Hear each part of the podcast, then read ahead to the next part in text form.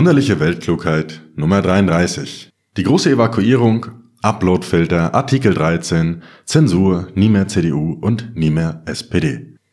Moin. Ja, ist schon wieder ewig her mit der letzten Folge, aber naja, ihr kennt das ja. Ich hatte viel im Business zu tun und mit den schönen Ablenkungen des Lebens. Ich bin dazu vorher noch nicht gekommen. Dafür gibt es heute die große Evakuierungsfolge mit Bombenstimmung von unterwegs aus meiner Notunterkunft. Ja, in erster Linie, weil ich hier sowieso nicht vernünftig arbeiten kann. Direkt vor meiner Haustür wurde eine Fliegerbombe aus dem Zweiten Weltkrieg gefunden und wird gerade evakuiert. Bis 8 Uhr morgens mussten alle das Gebiet verlassen haben. Naja. Die blöde Bombe liegt ja seit 70 Jahren rum und jetzt müssen plötzlich alle 7 Uhr morgens raus aus dem Haus. Völlig unverständlich für mich. Aber was soll man machen? Und während ich gerade so ein bisschen rumklicke und mich so mit Sachen über die Bombenangriffe, das lese ich mir gerade so ein bisschen durch und da ist mir wieder klar geworden, wie unvorstellbar schrecklich die Zeiten damals gewesen sein müssen, als diese Bomben damals geflogen sind. Wie dankbar wir alle für diesen Frieden sein können, den wir aktuell haben und wie wichtig es auch ist, dass wir einfach alles in unserer Macht Stehende dafür tun, diesen Frieden zu erhalten und auch Menschen zu helfen, die aktuell von Kriegen irgendwo auf der Welt betroffen sind und auf der Flucht sind.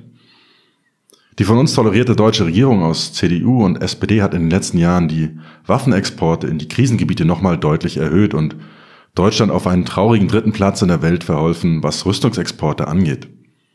Und ich hoffe, dass viele den aktuellen Hashtag nie mehr CDU, der aufgrund der aktuellen Leistungsschutz- und Uploadfiltergesetze kursiert, wahrmachen und vor allen Dingen auch um nie mehr SPD ergänzen. Die SPD hat in den letzten Jahren etliche ihrer Zusagen an die Wähler gebrochen sowohl was die Rüstungsexporte angeht, als auch bei anderen Themen wie der aktuellen Urheberrechtsreform. Beide standen im Koalitionsvertrag anders drinne, aber naja. Wer hat uns verraten? Es waren mal wieder die Sozialdemokraten.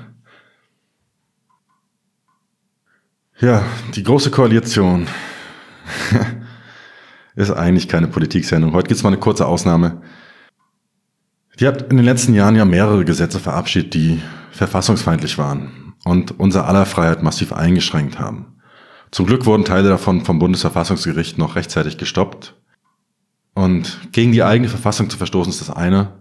Aber wegen dieser aktuellen sogenannten Urheberrechtsreform hat sich sogar bereits der United Nations Menschenrechtsbeauftragte dazu geäußert und erklärt, dass diese einfach unverhältnismäßig sind.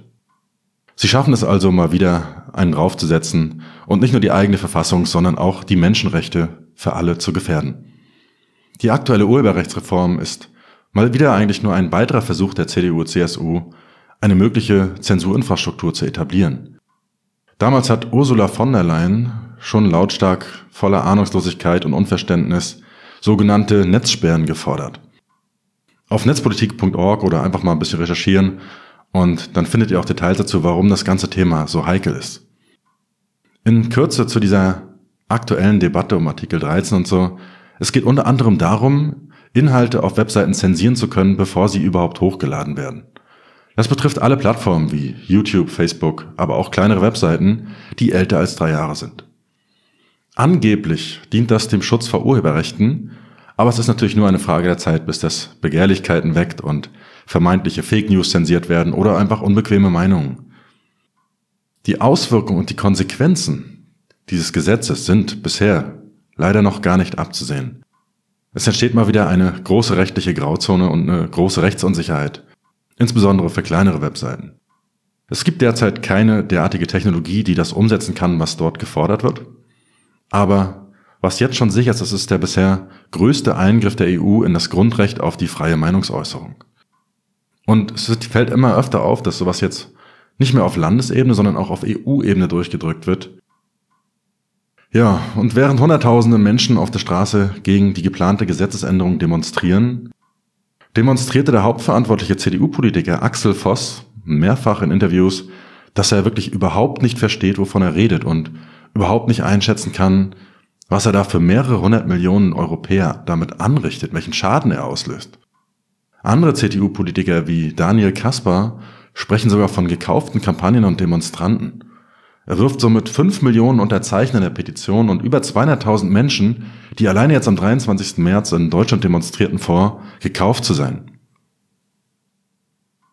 Ich denke aber, dass es auch irgendwie zu einfach gedacht ist, den verantwortlichen Politikern bei solchen Themen immer nur Inkompetenz oder Dummheit zu unterstellen.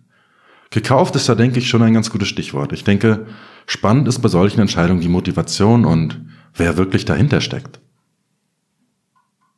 Ich bezweifle, dass Herr Voss bei dem Thema irgendwelche Eigeninteressen verfolgt oder dass Herr Kaspar jetzt so arrogant und so weltfremd ist, dass er es sich nicht vorstellen kann, dass er sich vielleicht irrt und nicht die Millionen von Menschen, die gegen deren Zensurinfrastruktur protestieren.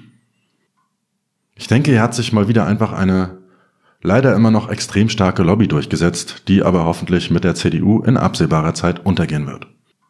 Wenn man nur mal dieses Leistungsschutzrecht nimmt, dann gehen nach dem aktuellen VG Media Verteilungsschlüssel ungefähr 64 Prozent der Einnahmen an den Axel Springer Verlag. Die kleinen Verlage oder Künstler, die zu Werbezwecken immer wieder erwähnt werden, profitieren davon praktisch gar nicht. Also, wenn wir durch Demonstrationen und sowas schon keinen Einfluss mehr auf die Politiker haben, können wir wenigstens vielleicht die dahinterstehenden Geldgeber boykottieren. Aber vermutlich liest eh keiner von euch, die hier zuhören, sowas. Aber vielleicht kennt ihr jemanden, der jemanden kennt. Na gut, aber dazu findet ihr genug Informationen auf Seiten wie netzpolitik.org und gerade zu dem Thema ist das Internet ja voll von und alle Experten sind sich eigentlich einig, dass dort mal wieder in großem Maßstab Mist gebaut wurde. Ich habe euch in den Shownotes auch nochmal ein paar Artikel dazu verlinkt, auch ein sehr interessanter Artikel von einem Anwalt, der so ein bisschen einschätzt, was da jetzt alles auf uns zukommen wird.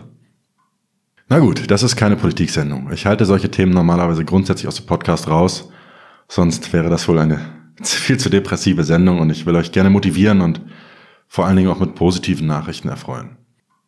Aber vielleicht hilft es ja, den ein oder anderen CDU oder ehemaligen SPD-Wähler davon zu überzeugen, seine Entscheidung das nächste Mal zu überdenken. Es geht nicht immer nur darum, dass geringere Übel zu wählen. Das kann keine Alternative auf Dauer sein. Nur weil die AfD oder sonst wer vielleicht noch schlimmer ist. Ich denke, es ist viel, viel wichtiger, dass sich jeder seiner Werte bewusst wird.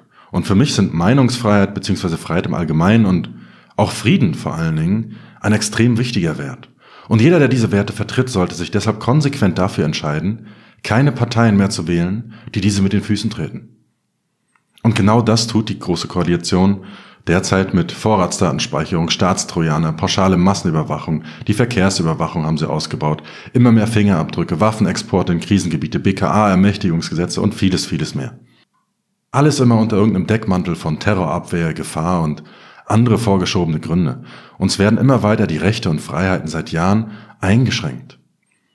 Die Politik kritisiert andere Länder wie Russland, China oder die Türkei, weil diese Länder die Meinungsfreiheit angeblich einschränken. Aber indem wir genau die gleichen Mechanismen etablieren, egal unter welchem Vorwand, sind wir nicht nur kein Stück besser, sondern wir legitimieren derartige Einschränkungen weltweit. Und weil zu diesem wichtigen Thema eigentlich gar kein Business mehr passt, ja, beende ich die Folge jetzt einfach mal hier. In der nächsten gibt's wieder ein paar Updates. Für heute hoffe ich, dass nie mehr CDU und nie mehr SPD nicht nur Hashtags für ein paar Tage bleiben sondern konsequent sich bei den kommenden Europawahlen am 26. Mai auswirken werden und bis dahin auch immer wieder auftauchen werden. Wunderlicher Tipp der Woche noch, Tipp 1, nie mehr CDU wählen, Tipp 2, SPD auch nicht wählen. Und damit sind wir am Schluss. Ich hoffe, dass all diejenigen, die jetzt nie mehr CDU posten, das auch wahr machen werden. Falls ihr jemanden kennt, der die CDU noch wählt, klärt diese Leute auf.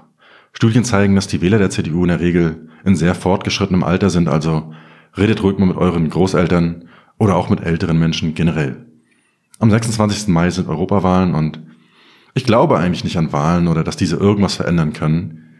Aber sollte es uns jetzt gelingen, die CDU spürbar zu schwächen, wäre dies ein wichtiges Zeichen für unsere Grundrechte und die Menschenrechte allgemein. Außerdem würde es die mitverantwortliche Lobby der Verlage, Presse, Medienkonzerne extrem schwächen. Die CDU kriegt den noch eigentlich nur so tief in den Hintern, weil sie es immer noch nicht verstanden haben, dass es mittlerweile auch andere Wege gibt, sich zu informieren und dass die Macht der Verlage jedes Jahr geringer wird.